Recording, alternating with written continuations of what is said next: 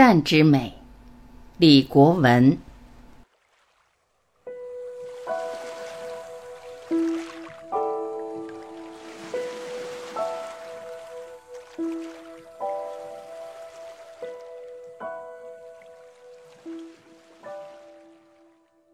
标题为“淡之美”，淡是一种至美的境界。一个年轻的女孩子从你眼前走过。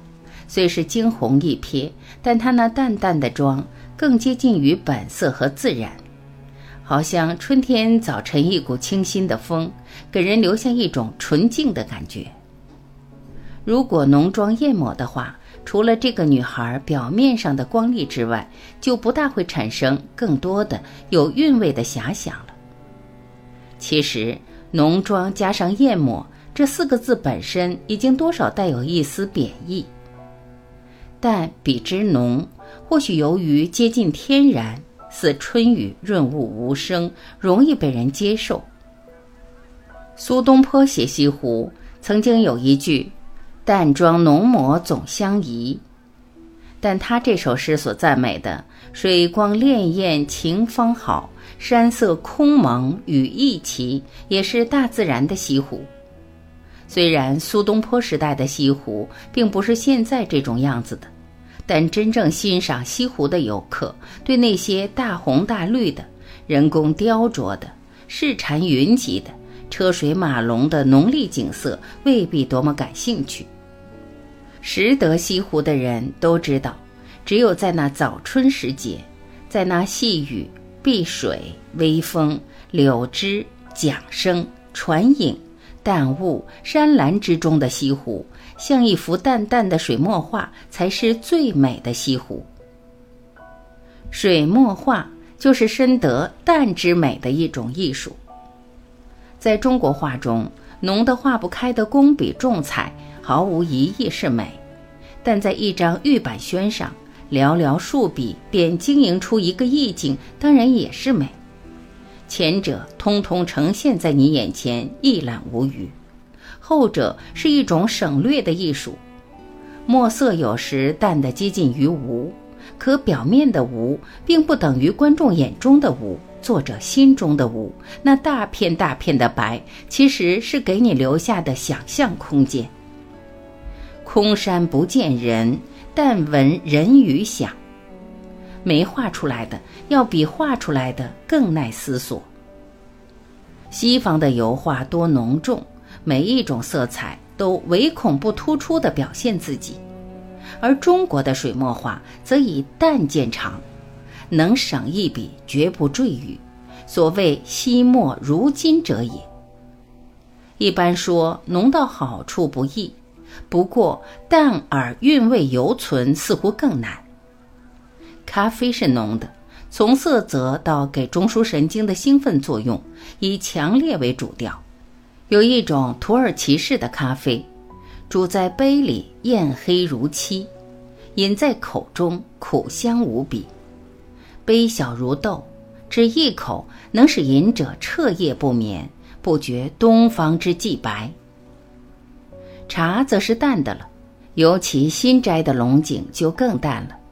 一杯在手，嫩蕊舒展，上下浮沉，水色微碧，近乎透明。那种感官的愉悦，心胸的熨帖，腋下似有风声的惬意，也非笔墨所能形容。所以，咖啡和茶是无法加以比较的。但是，若我而言，宁可倾向于淡。强劲持久的兴奋，总是会产生负面效应。人生其实也是这个道理，浓是一种生存方式，淡也是一种生存方式，两者因人而异，是不能简单的以是或非来判断的。我呢，觉得淡一点于身心似乎更有裨益。因此，持浓烈人生哲学者自然是积极主义了，但执恬淡生活观者也不能说是消极主义。奋斗者可敬，进取者可亲，所向披靡者可佩，热烈拥抱生活者可亲。但是从容而不急趋，自如而不窘迫，审慎而不倦躁，恬淡而不繁庸，也未是不是又一种的积极。一个人活在这个世界上，不管你是举足轻重的大人物，还是微不足道的小人物，只要有人存在于你的周围，你就会成为坐标中的一个点，而这个点必然有着纵向和横向的联系。于是，这就构成了家庭、邻里、单位、社会中的各式各样繁复的感情关系。夫妻也好，儿女也好，亲戚朋友也好，邻居同事也好，你把你在这个坐标系上的点看得浓一点，你的感情负担自然也就重；看得淡一点，你也许可以洒脱些、轻松些。譬如交朋友。好的像穿一条裤子，自然是够浓的了。君子之交淡如水，肯定是百分之百的淡了。不过密如娇妻的朋友，反目成仇又何其多呢？倒不如像水一样的淡然相处，无腻无隙，彼此更宜洽些。近莫乎夫妇，亲莫乎子女，其道理也应该这样。太浓烈了，便有求会之悔，不虞之戏。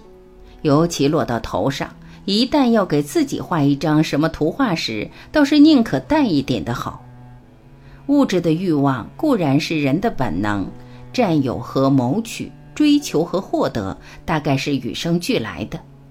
清教徒当然也无必要，但欲望膨胀到无限大，或争名于朝，争利于世。或欲壑难填，无有穷期；或不甘寂寞，生怕冷落；或欺世盗名，招摇过市。得则大欣喜，大快活；不得则大懊丧，大失落。神经像淬火一般的，经受极热与极冷的考验，难免要濒临崩溃边缘。疲于奔命的劳累征头，保不准最后落一个身心俱驰的结果。活的也实在是不轻松啊。其实看得淡一点，可为而为之，不可为而不强为之的话，那么得和失，成和败，就能够淡然处之，而免掉许多不必要的烦恼。淡之美，某种程度近乎古人所说的禅，而那些禅偈中所展示的智慧。实际上是在追求这种淡之美的境界。禅说到底其实就是一个淡字。人生在世，求淡之美，得禅趣，不亦乐乎？